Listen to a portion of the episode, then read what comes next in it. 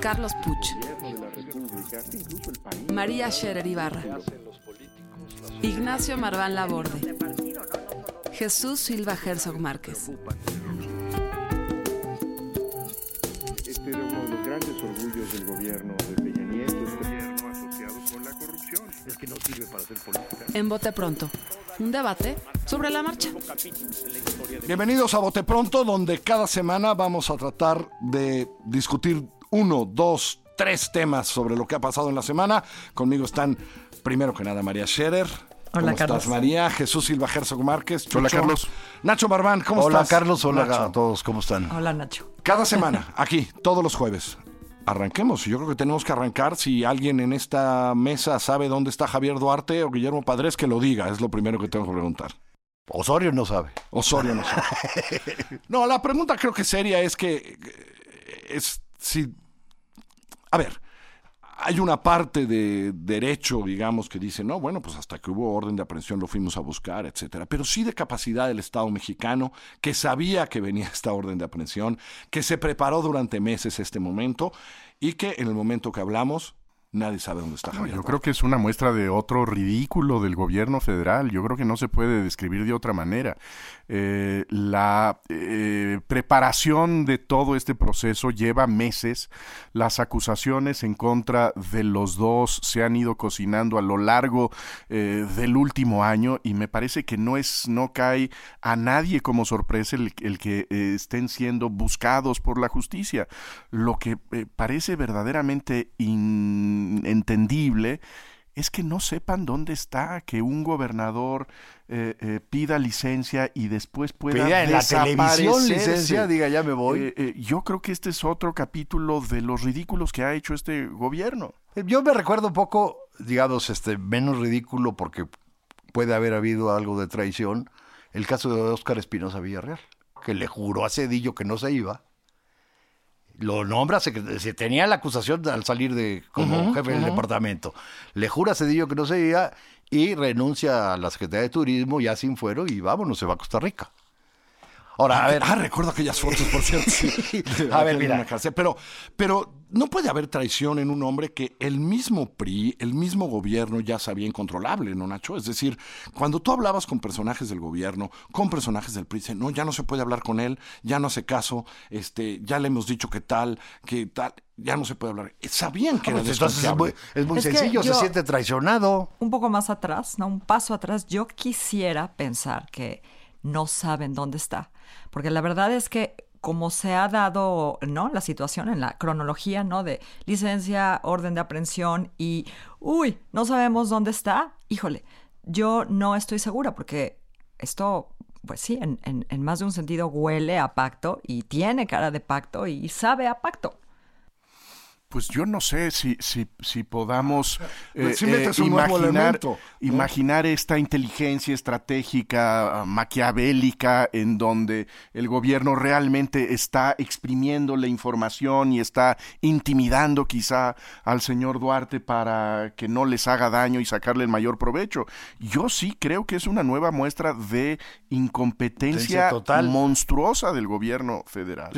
Desde luego, ni ninguna ingenuidad, pero el pacto no hace lógica política, María, porque... No digo que no lo vayan a aprender. No, no, O sea, no. Pero la posibilidad, términos. la posibilidad del pacto no te hace ninguna lógica porque este Porque es el costo es para ellos, Exactamente. El costo el costo, para- el para el costo es tremendo para Peña, es tremendo para Osorio, para, para el propio PRI, etcétera, etcétera. A ver, Nacho, es que este señor, no, a mí me, no deja de impresionarme. Lo hemos visto robar desde hace años, casi en vivo. Bueno, Sí, por- sí, fue un precisamente yo creo, por eso creo yo, yo creo huye- que huye.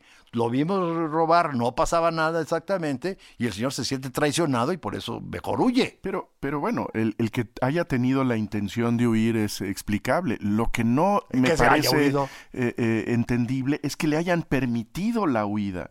El que el tipo pueda salirse con la suya y estar que en Canadá, estar eh, ¿En fuera del país. eh, Puebla, dice María. No lo sé, ¿no? Sí, porque además yo creo que eh, él sí hizo una estrategia legal. Yo creo que él sabe que hay países en el extranjero en donde la extradición eh, pues, muy torpe. es, Es es muy torpe, es muy complicada y a lo mejor ahí está colocado y él... Pero nueva- unos nuevamente, días, ¿no? yo creo que esto nos, nos pone de frente el hecho de que este gobierno llega con la bandera de la eficacia. Nosotros sabemos cómo se hace esto, nosotros sabemos gobernar, el secretario de gobernación se sigue pavoneando con la idea de que tiene esta capacidad ejecutiva, que es eficaz, y bueno, se le escapan enfrente de la nariz. Si se les escapó el Chapo, no se les va a pues escapar. yo este. creo que- yo creo que está en ese- en ese nivel en ese de nivel, ridículo. Como, lo estás poniendo, así la veo. Porque además hay que sumar al otro gobernador. Es decir, también es cierto que hay una orden ya de presentación, por lo menos, contra De Guillermo Padres, contra Guillermo Padres, eh, que es del PAN, es decir, ahí ni siquiera puede haber pacto. Guillermo Padres hace un par de semanas va a la Comisión Anticorrupción, todo el mundo se anuncia que va a ir a la Comisión Anticorrupción, está en la Comisión Anticorrupción, y ahora sí que en términos de inteligencia ni siquiera le ponen, le ponen a alguien a seguirlo los próximos dos, tres días. Ya tampoco nadie sabe. Ahora, pero ahí hay, un- Padres, hay un ¿no? punto que me parece clave. Decir, Guillermo Padres salió en el 2015 y este era antes de salir. Entonces, lo que es increíble es que si hay casos, si hay elementos de evidencia dura, digamos, en el caso de Padres, pues a lo mucho lleguemos ahorita a un orden de, de presentación. En cambio, en el otro ya tienes, digamos, todos los elementos para una orden de aprehensión. Mira, hay una lógica ahí media curiosa que quería platicar. Es decir, del 2000 al 2015 hay 31 gobernadores denunciados. Denunciados. Solo cinco, digamos, tuvieron sentencia, que fueron Agundis del PRD, Pablo Salazar del, Pablo Salazar del PRD, Jesús Reina del PRI, este, Granier y Ortiz Ortiz del PAN. En la cárcel nada más han pisado la cárcel Pablo Salazar, Jesús Reina y este y, Y Granier. y- Granier. Ah, de- En esa lista de 31 ponen hay unos que te ¿no? parecen, digamos, es increíble que, que, que- que- que sigan impunes, como Sabines de Chiapas, digamos, de PRD, Humberto Moreira, el campeón de la impunidad, donde hay gente de ellos detenido y él no ha sido ni siquiera presentada, digamos, o procesado alguna cuestión. Aspirante a gobernar Saltillo. Aspirante a gobernar Saltillo. Quiere Ese ser- tamaño, quiere ser la alcalde. impunidad. Ángel sí. Eladio Aguirre, que también tienes todos los elementos, digamos, y no ha sido ni siquiera, eh, ha sido acusado, pero no ha sido procesado para nada, y Estrada Cajigal del PAN. ¿Qué es lo que te lleva, lo- si ves, eh, digamos, una cierta lógica en, en- en esto? Es, en primer lugar, para que te agarren, tiene que haber alternancia y evidencias duras, ¿no? Y si ya tienes como reina del Michoacán vínculos muy claros con el crimen organizado, tampoco te salvas. Todos los demás le das vueltas este, y en ese no caso tienes... con- no, pero- no, no sé con Duarte, porque, perdón por la palabra, pero el, el asunto con él es el atasque, ¿no? Es, híjole, es el Pues latrocinio. es un atasque su- similar al de Moreira, pero por, de- por, digamos, el, el proceso de alternancia de alguna manera también facilita la acusación y el nivel de evidencia que hay, en donde ya hasta el SAT, digamos, tiene todos los elementos, ya es imposible que te hagas menso y no, y no vayas tras Y, él. y en esta eh, eh, sensación de impunidad, lo que le agrega indignación es el hecho de que lo que sí podemos ver es que les quitaron la credencial de su partido. Ah, eso, es- eso es buenísimo. Pues Eso es como buenísimo. si el gran no, castigo es tú ya no tienes derecho a tener Ya, la, a la credencial protección. del Mira, PRI. esto es, es, yo lo veo así casi casi como una reminiscencia del partido del Estado. O sea, pero del soviético y no nada más del PRI, ¿eh? O sea, yo, tú- el Estado, el partido era el Estado y si tú quedas expulsado como en la purga stalinista, digamos, ya no ya, tiene- ya no tienes, ya no tienes- y el carácter absolutamente Pero corpora- aquí no hay corporativo. Siberia, o no, sea, y el carácter bueno. absolutamente Pero corporativo es de los como que te partidos. echen de la familia, ¿no? Ya no eres hijo, Pertenecer al ¿no? partido es pertenecer a una corporación que tiene obligación de protegerte a menos de que tenga necesidad de desprotegerte. Y déjenme agregar un, un pedacito de, de- de comedia que el PRI siempre aporta. Ayer el PRI sacó un comunicado de prensa diciendo, ah, ya lo tenemos que expulsar y entonces para su eh, audiencia de sentencia Javier Duarte está citado para la próxima semana ante la Comisión de Justicia. Tengo la impresión que no va a ir Javier Duarte Supongo porque que no. de hecho ¿Por qué? ahora ya le surge expulsarlo y entonces está citado Javier Duarte el próximo miércoles ante la La Comisión. semana que entra comentaremos si, si asistió o no Si asistió. asistió o no asistió. Quiero cambiar de tema nada más. Todos vieron el debate ayer. Es el último debate. Todo indica, si no sucede un sismo o un milagro, que el un esfuerzo. milagro, ¿cómo que un milagro? Bueno, un milagro. No, todos los milagros son buenos. milagro, bueno, algo sobrenatural. Déjame, me refiero a algo sobrenatural. intervención satánica. La, la intervención satánica, que Hillary Clinton será presidenta, eh, pero creo que ya es hora, sobre todo después del debate ayer, de empezar a hacer una evaluación de qué, qué le deja Donald Trump a Estados Unidos, al mundo, al sistema electoral estadounidense, al, al sistema político. ¿Cuál, ¿Cuál va a ser la herencia de este, de este hombre eh, para lo que viene? Oigan, a nosotros nos abarató el peso, ¿eh? Reconozcamos. Esta fue la primera herencia, nos abarató un Nos lo había encarecido antes. Bueno, yo, yo creo que envenenó terriblemente y por mucho tiempo la política de los Estados Unidos. Creo que eh, la manera en que se degradó el lenguaje político de ese país es eh, eh, realmente terrible. Y me parece que aunque pues perderá en, en noviembre Donald Trump, hay muchas cosas en las que ganó eh, en el hecho de que haya permiso de decir cosas abominables, el que se considere que eso es una expresión de libertad y de espontaneidad, el insultar a la gente. Eh, me parece que su discurso eh, xenófobo, su discurso proteccionista, eh, se impuso en buena medida y vimos ayer a Hillary Clinton pues simplemente esconderse cuando él eh, lanza la acusación de que el TLC fue un desastre.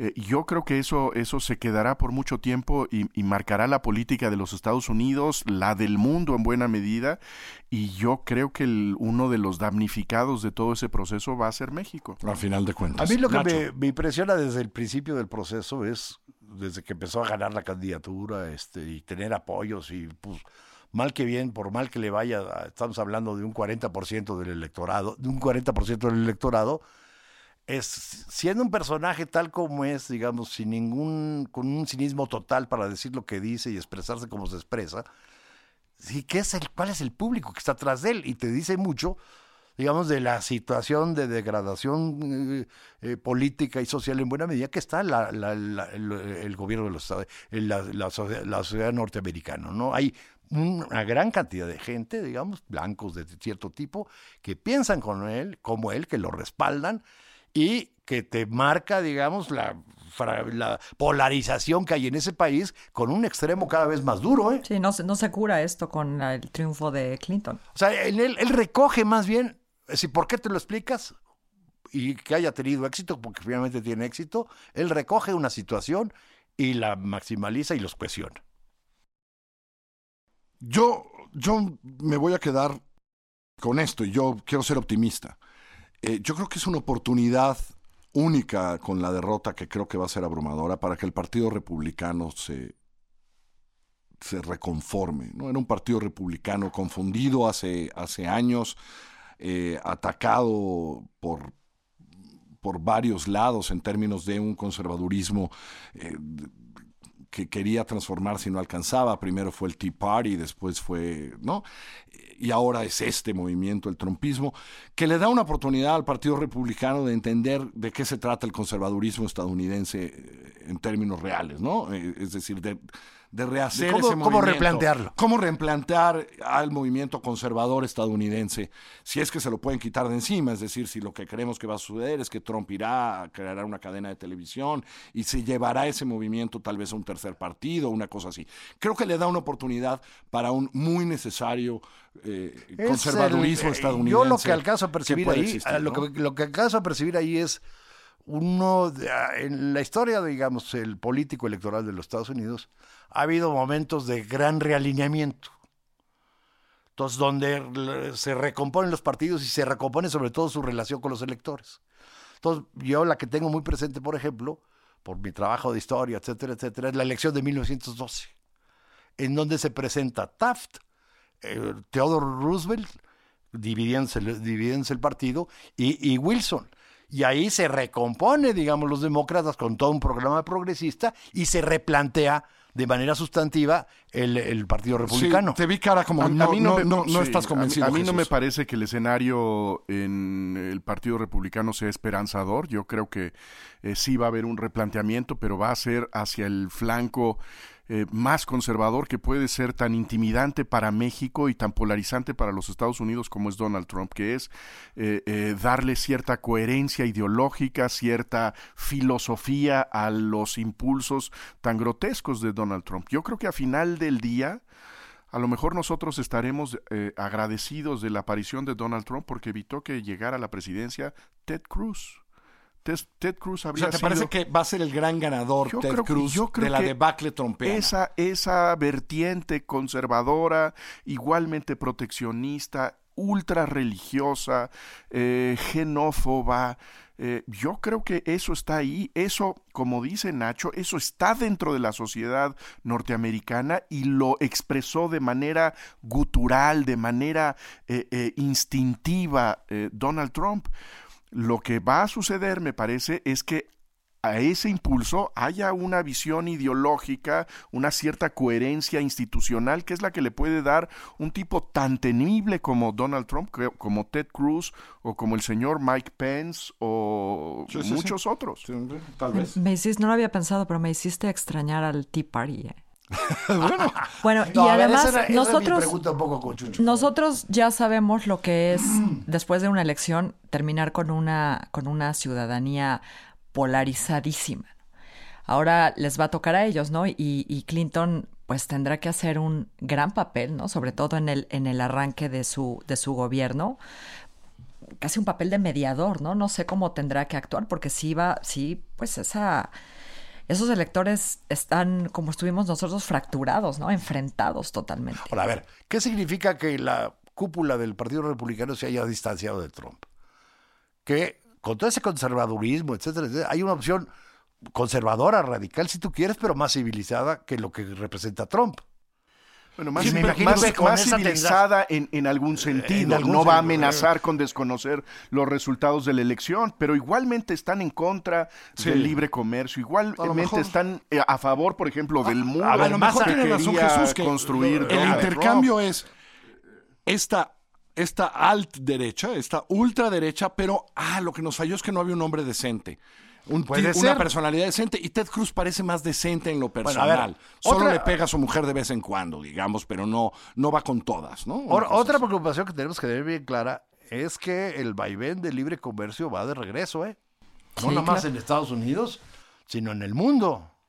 Entonces, todo esto que vivimos de los ochentas en, en, adelante y los tratados, este ayer Hillary dice que el tratado de, del Pacífico ya dice lo, que, lo desconoce, que adiós, que está muerto.